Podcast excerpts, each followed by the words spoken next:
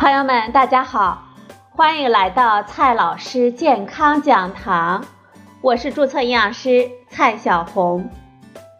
今天呢，蔡老师继续和朋友们讲营养、聊健康。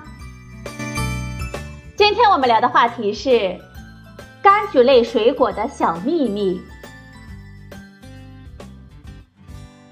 初冬季节。柑橘类水果逐渐成熟上市，我们漫步市场、超市，各种品类圆圆的小果子，泛着黄灿灿的光泽，它们散发着浓郁诱人的香气，让我们十分的喜爱，不由得我们想要带几个回家，感受那瓣瓣果肉中酸甜汁水在我们口中迸裂的美味。先来看一下柑橘类水果的介绍吧。柑橘类水果呢，是很多柑橘亚属植物果实的通称，包括各种橘子、橙子、柑子、柚子、金桔、柠檬、酸橙等等。它们呀，可算得上水果里的名门望族了，在世界上分布十分的广泛。我国主要的产区呢是湖南。四川、广东、广西等亚热带的地区。别看这些水果的个头相差的挺多的，但是如果沿着它们的横截面切开，我们就会发现，它们长得还真的是挺像的。我们就由内而外吧，说几个大家比较关心的问题。第一个问题，柑橘皮那么亮。是涂了油吗？柑橘类水果的最外面是一层黄灿灿的外果皮，上面是不是还有一些小小的凸起呀？挤一下呢，就会散发出芳香的味道。这个结构呢，叫做油囊，很多挥发性的香气成分都被储存在油囊之中。一般来说，油囊越饱满的柑橘。柑橘的气味往往越芬芳，所以柑橘水果的表面看着油光闪闪的，不一定呢是我们人为涂了油的。油囊和最外层的薄薄的果蜡呢，都是它们天生自带的。当然，为了使柑橘的保存的时间更长一些，避免水分的散失，我们可以在表面上再打一层无害的果蜡。比如说，进口的橙子呢，万里迢迢转运过来，通常呢都要打上一层果蜡来防止果肉失水干瘪，就像我们女人抹上一层粉底霜一样啊。打蜡之后的表面呢就会更加的平滑光亮了。所以说呀，进口的橙子显得颜值更高了。第二个问题。柑橘白色的皮能吃吗？外果皮的里面呢是一层白色的海绵层，因为品种的不同，厚度差异比较大。橙子、柚子的海绵层比较完整，而橘子的海绵层则比较薄，呈白丝状，粘连在果肉的表面，被我们称为橘络。我们不要小看这层白白软软的结构啊，其中呢包含了大量的果胶等膳食纤维，还有大量的矿物质和类黄酮类物质，它们具有帮助我们延缓食物消化速度、预防消化系统疾病，并具有帮助降低胆固醇的潜在的功效。所以，如果运用得当。它们是具有一定保健或者是药用价值的。第三个问题，柑橘类水果中哪种维生素 C 最丰富呢？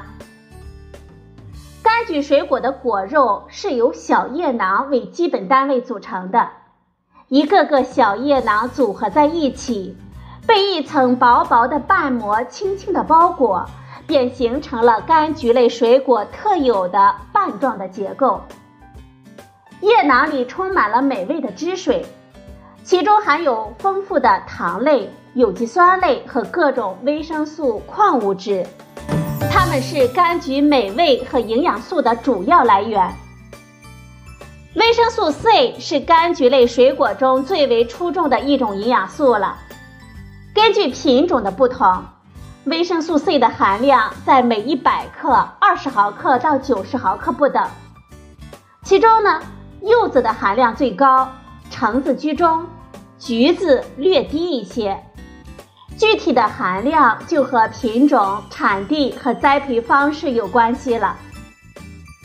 我们平时呢吃上一个稍大一点的橙子，大约是两百克的果肉，再加上我们三餐的蔬菜，基本上呢就可以满足我们一天一百毫克维生素 C 的需求了。所以说。柑橘水果是维生素 C 的宝库，确实也是实至名归呀。此外，柑橘水果还含有丰富的钾元素，平均在每一百克一百五十毫克左右。钾元素能够维持细胞膜的通透性，帮助我们调节血压，也是现在我们很需要摄入的一种矿物质。一个橙子呢？能够给我们带来大约三百毫克的钾，也算是做了我们一日百分之十五钾的摄入量的贡献了。第四个问题，红心柑橘比黄心的品种更有营养吗？市面上呢，我们会见到很多不同颜色的柑橘类的水果，特别是红心的柑橘，看上去特别的讨喜。当然了，价格呢也自然的高了一些。这些是不是营养成分更多呢？其实，柑橘中的红色、黄色都是来源于类胡萝卜素的一类物质，颜色的深浅与其中的类胡萝卜素的含量与种类有着莫大的关系。比如，颜色如红宝石般美丽的葡萄柚、红色蜜柚。以及红色的血橙，它们就含有一种红色的类胡萝卜素——番茄红素。而黄肉品种的柑橘当中，番茄红素的含量接近为零。日常呢，我们认为番茄红素只能从番茄和西瓜中来吃到，而正是这种我们大家都很熟悉的红色素，给红心的橙子、柚子赋予了一抹别致的色彩啊。当然，葡萄柚除了它们身着亮丽的红色之外，它们也富含能够在我们体内合成维生素 A 的贝塔胡萝卜素，而且它的含量是浅黄色橙子的十倍之多，更是比没有什么颜色的柠檬高出了两百多倍。颜色越深的柑橘水果，它的各类胡萝卜素的含量越高，而颜色最浅的柠檬。在这一些指标上，真是有些凄惨。所以啊，这些结果告诉我们，有的时候啊，我们凭颜值，也就是颜色的深浅去选择水果，也是有那么点道理的。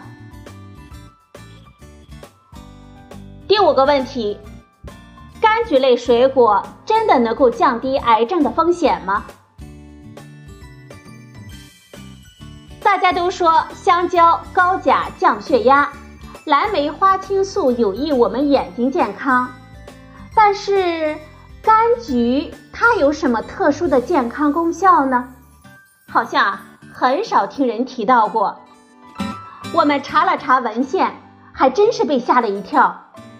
流行病学研究纷纷指出，柑橘最明确的健康功效。竟然是能够降低癌症的风险，朋友们是不是很意外啊？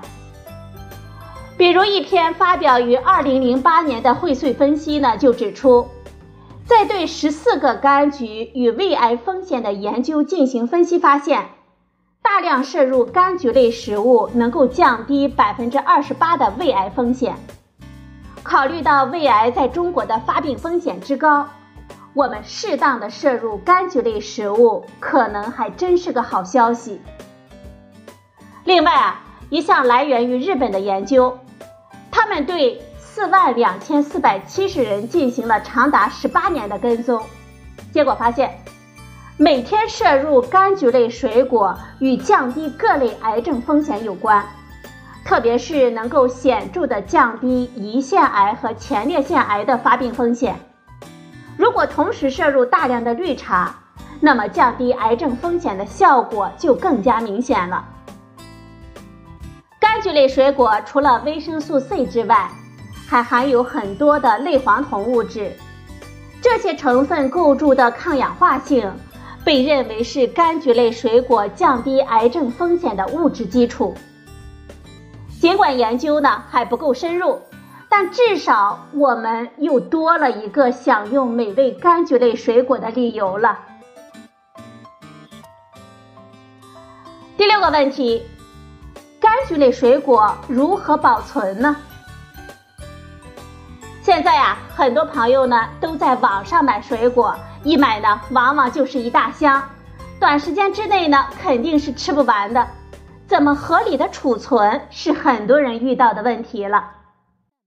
好消息是，如果您买的主要是柑橘类的水果，那么它的储存呀是比较省心的，在温度一摄氏度。湿度百分之八十五的最适宜的条件之下，柑橘类水果储存一到两个月是完全没有问题的。所以说啊，我们只要把柑橘类的水果用箱子盖好，放在温度比较低、湿度比较高的阳台上储存就可以了。不过呢，如果朋友们家里比较干燥呀，为了保留最佳的口感，防止柑橘类水果失水变干。我们可以选择放在冰箱里，特别是高湿度的冰箱区域，就是我们最安心的选择了。